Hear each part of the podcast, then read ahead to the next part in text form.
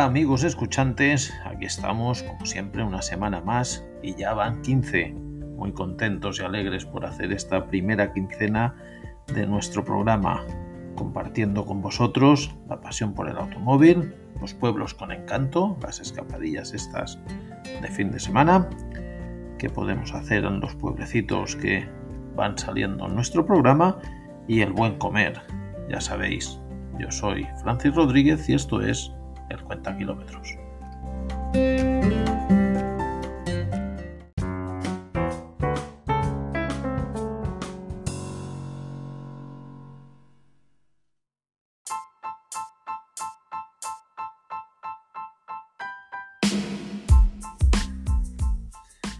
Programa número 15 y hoy la escaleta la hemos variado un poquito. Queremos hacer eh, poco diferente el programa, ya que es el número 15, por hacer números así interesantes. Y hoy hablaremos eh, un poco de lo que será el campeonato de Fórmula 1 que arrancará en breve, concretamente el día 28, el fin de semana del día 28. Y el programa de hoy pues lo hemos eh, amoldado a lo que es la Fórmula 1.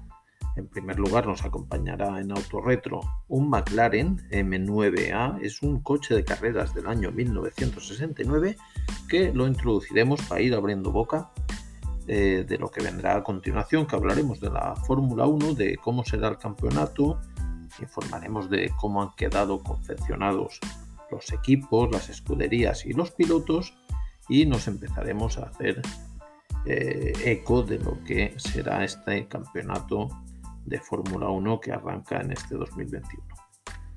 Haciendo kilómetros, acabamos ya, nos es el noveno pueblo de nuestra sección, los 10 pueblos más pequeños de España, y hoy nos eh, vamos a la provincia de Soria, Quiñoneira, Quiñonería, que es la localidad que visitaremos hoy. Y como no, Siempre acabamos el programa con un buen sabor de boca y nuestra sección más agradecida, el buen comer. Hoy nos acompañarán unas berenjenas rellenas que podemos hacer cualquier día para comer, para cenar también, pero un poquito más. Hoy es un plato un poquito más consistente, yo diría, entonces es mejor para, para el mediodía. Empezamos.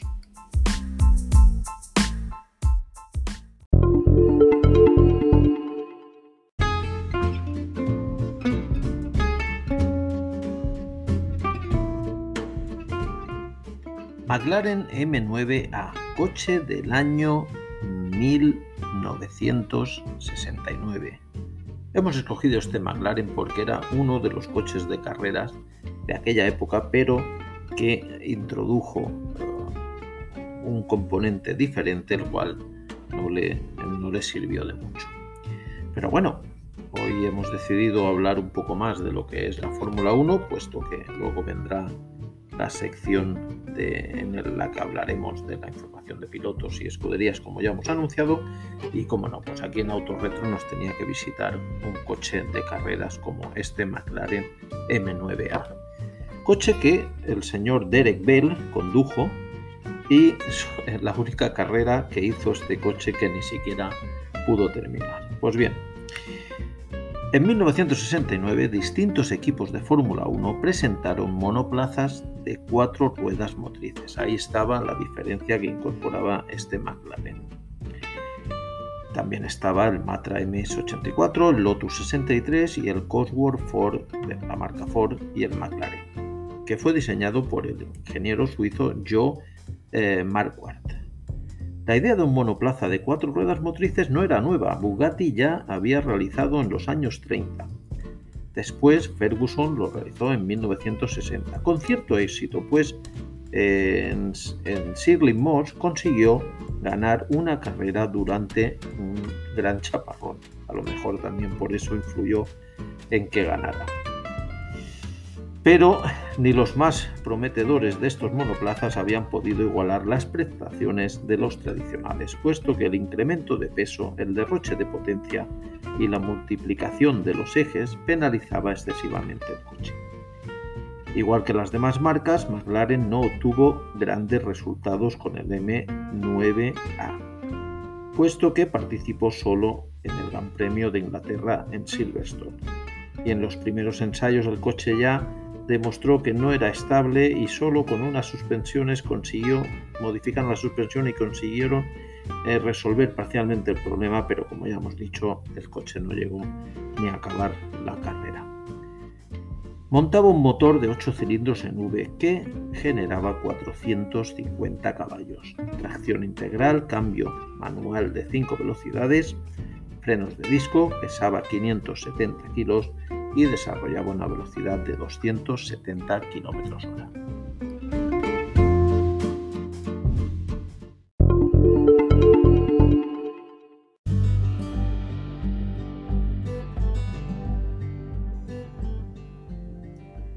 Pues muy bien, campeonato de Fórmula 1 para este año 2021. Será la edición número 72, contará con 10 equipos y 20 pilotos. McLaren ha dejado los motores Renault para suministrarse de nuevo con los motores Mercedes. Aston Martin regresa a la competición después de haberla abandonado por última vez en 1960 y Renault pasará a llamarse Alpine Fórmula 1 Team. Pues muy bien, ya sabéis, 10 equipos de los cuales muchos son conocidos y a excepción de, del Aston Martin que entra nuevo, los demás han cambiado el nombre pero siguen siendo los mismos. ¿no? Mercedes en primer lugar, que es el que hablaremos en primer lugar porque es el ganador de la anterior eh, cursa o la anterior competición. Como ya sabéis, monta motores Mercedes. Los neumáticos, la marca de neumáticos, como ya sabéis, siempre es, es la misma. Esta vez son Pirelli. Pues Mercedes, el equipo de Mercedes contará como con los dos pilotos que viene eh, participando con este equipo en estas últimas ediciones, como son el ganador Hamilton y Valtteri Bottas. El equipo siguiente es el Red Bull Racing.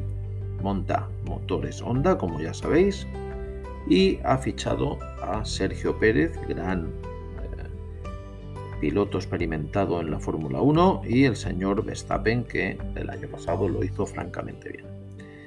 El equipo McLaren, el que ha fichado Ricardo, ya que su asiento lo dejó libre, nuestro querido Carlos Sainz, pues en McLaren tendremos a Ricardo y a Landon Norris. El Aston Martin, Aston Martin, ah, perdón, McLaren montará, como ya hemos dicho, motores Mercedes. Aston Martin, que será el siguiente equipo. Monta motor Mercedes también. Y tenemos a Vettel, que ha dejado su sillón libre en Ferrari y lo ha ocupado nuestro amigo Carlos Sainz. Sebastián Vettel viene aquí con la escudería inglesa Aston Martin y su compañero será Lance Stroll. Alpine, la antigua escudería Renault, montará pues, sus motores Renault y como no, aquí tenemos la nueva incorporación de este año que atraerá otra vez las masas, como es Fernando Alonso y su compañero Esteban Ocon. La escudería Ferrari, Leclerc y Carlos Sainz. Gran piloto Charles Leclerc, que el año pasado también hizo un buen papel al final, no acompañó los resultados porque ya el coche Ferrari empezó a fallar y ya Ferrari no estaba por el campeonato, pero es un, piloto a tener en cuenta este año. La escudería de Honda, el Alfa Tauri, motor Honda, Pierre Gasly y Yuki Tsunoda. Alfa Romeo Racing se mantiene un año más, montará motores Ferrari y Raikkonen y Giovanazzi serán los encargados de llevar esta escudería a lo más alto que pueda. El equipo Haas montará Ferrari como motor y tiene al hijo de Schumacher, a Mick Schumacher y a Nikita Mazepin. Y por último la escudería Williams que montará motor Mercedes y tendrá como pilotos a George Russell y Nicolas Latifi.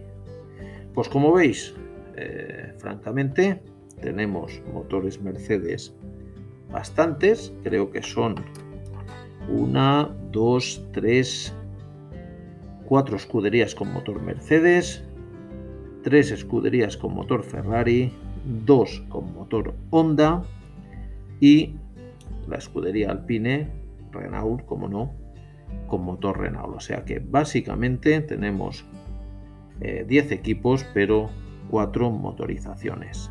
Mercedes, Honda, Ferrari y Renault. Un campeonato que sin duda será interesante porque eh, tendremos cambios que podrán eh, hacer que la competición sea más interesante, de hecho es lo que se interesará, lo que nos interesará, pero eh, los cambios sustanciales vendrán en la próxima temporada. Comentar un poquito, ya sabéis que la pretemporada, no vamos a decir nada, ha sido en el circuito de Bahrein, ya que se pensaba hacer en el circuito de Barcelona, como siempre, pero como el Gran Premio de Australia ha caído del calendario eh, y siendo en la primera carrera en Bahrein, los, eh, las escuderías, los equipos, para reducir costes, han decidido eh, todos hacer la pretemporada allí. Ya sabéis que las noticias han hablado bien de nuestros pilotos más queridos, más que nada porque nos tocan de cerca, como son Carlos Sainz y Fernando Alonso, pero bueno, ya sabemos los que nos gusta la Fórmula 1 que eh, los entrenos y estas cosas no son luego el reflejo de lo que es la realidad. Pues nada, comentar los neumáticos que son la marca Pirelli. Habrá dos neumáticos mm, vinculados a lluvia, el de lluvia exclusivamente, eh, catalogado con la letra W. Eh, luego habrá un intermedio de mojado con la letra I y tres lisos. El blando, que será el S, y el medio M y el duro, que será el que denominen con la letra H. El primer gran premio será el de Bahrein, el 28 de marzo. Ya sabéis, de seguida que tengamos un gran premio. Aquí en el Conta Kilómetros hablaremos un poquito de cómo ha ido y, alguna noticia interesante. El segundo gran premio será el Gran Premio de Emilia Romana en el Autódromo de Enzo Edino Ferrari en Imola el 18 de abril. El Gran Premio de Portugal será el siguiente, el 2 de mayo, y el Gran Premio de España el cuarto, el 9 de mayo. De ahí ya vendrá luego, como siempre, el de Mónaco, interesantísimo Gran Premio, el Gran Premio de Azerbaiyán, bueno, no los vamos a numerar todos porque eh, cada fin de semana que nos acompañe un Gran Premio, ese Gran Premio será analizado humildemente por nosotros y comentado aquí en el Cuenta Kilómetros.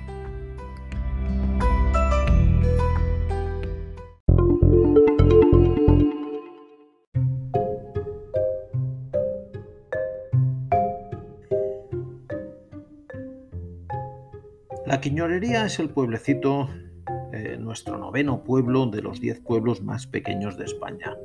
La semana que viene, en el programa número 16, ya culminaremos con esta serie de, estos diez pueblos y empezaremos en el, en el 17 con otra nueva sección. Estamos barajando varias cositas, pero siempre eh, intentando que viajemos a estos pueblecitos que son pequeñitos, son acogedores y, les demos un poquito más de, vidilla a, esta zona o a estos recovecos de la península que ya están un poquito olvidados.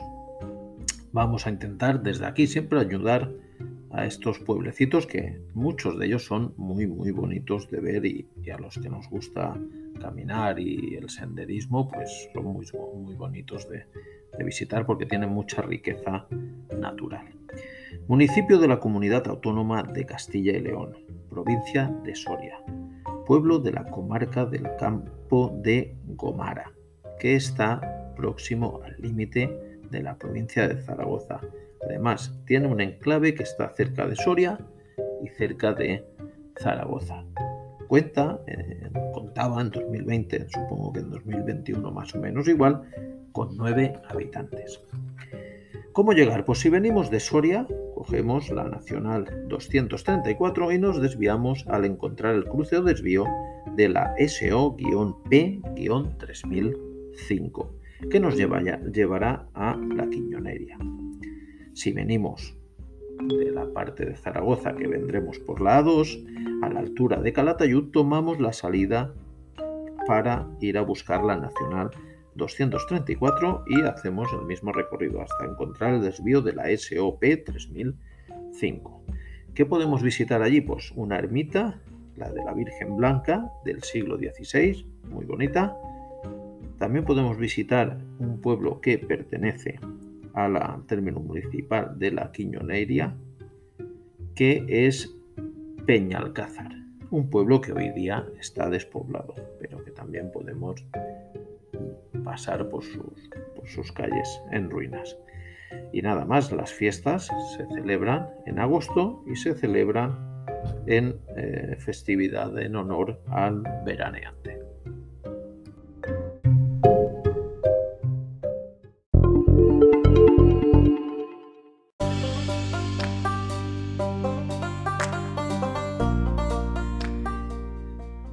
Llega la hora de encender los fogones y también llega la última sección del programa, como siempre, para acabar el programa con buen sabor de boca. Hoy nos acompañan unas, unas berenjenas rellenas exquisitas, impresionantes. Venga, papel y lápiz, tomamos nota, ingredientes, como siempre, para cuatro personas. 200 gramos de tomate frito, dos berenjenas bien hermosas, 150 gramos de atún natural en conserva, 180 gramos de pimiento rojo, un huevo duro, dos cucharaditas de aceite de oliva virgen, 100 gramos de queso rallado, a vuestra elección, el que más os guste. Si lo queréis con más sabor o con menos, a eso, queso rallado, el que queráis vosotros. Y pimienta y sal. Empezamos. Partimos las berenjenas por la mitad a lo largo y las eh, colocamos en una bandejita, las metemos al horno salzonadas con sal y pimienta y las dejamos hornear eh, a 180 grados durante unos 25 minutitos.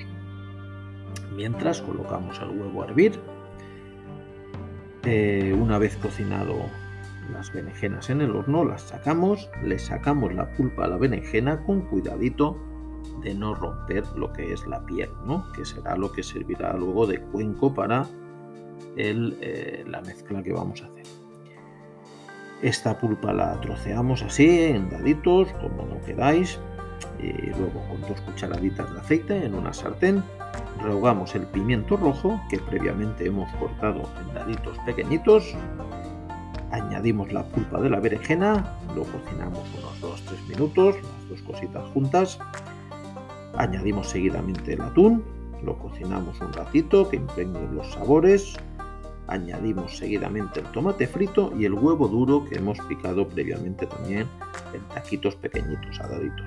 Lo cocinamos todo junto, uno entre 5, 4 o 5 minutitos ahí cocinado. Y, nada más, ya lo tenemos preparado. O sea, rellenamos las berenjenas con este eh, envoltorio de, ingredientes y espolvoreamos un poquito con nuestro queso rallador que hayamos decidido. Todo eso en la bandejita, 15 minutitos a gratinar, a gratinar al horno y tenemos unas berenjenas rellenas de atún con queso rallado, vamos, impresionantes, exquisitas. Quedamos como grandes cocineros.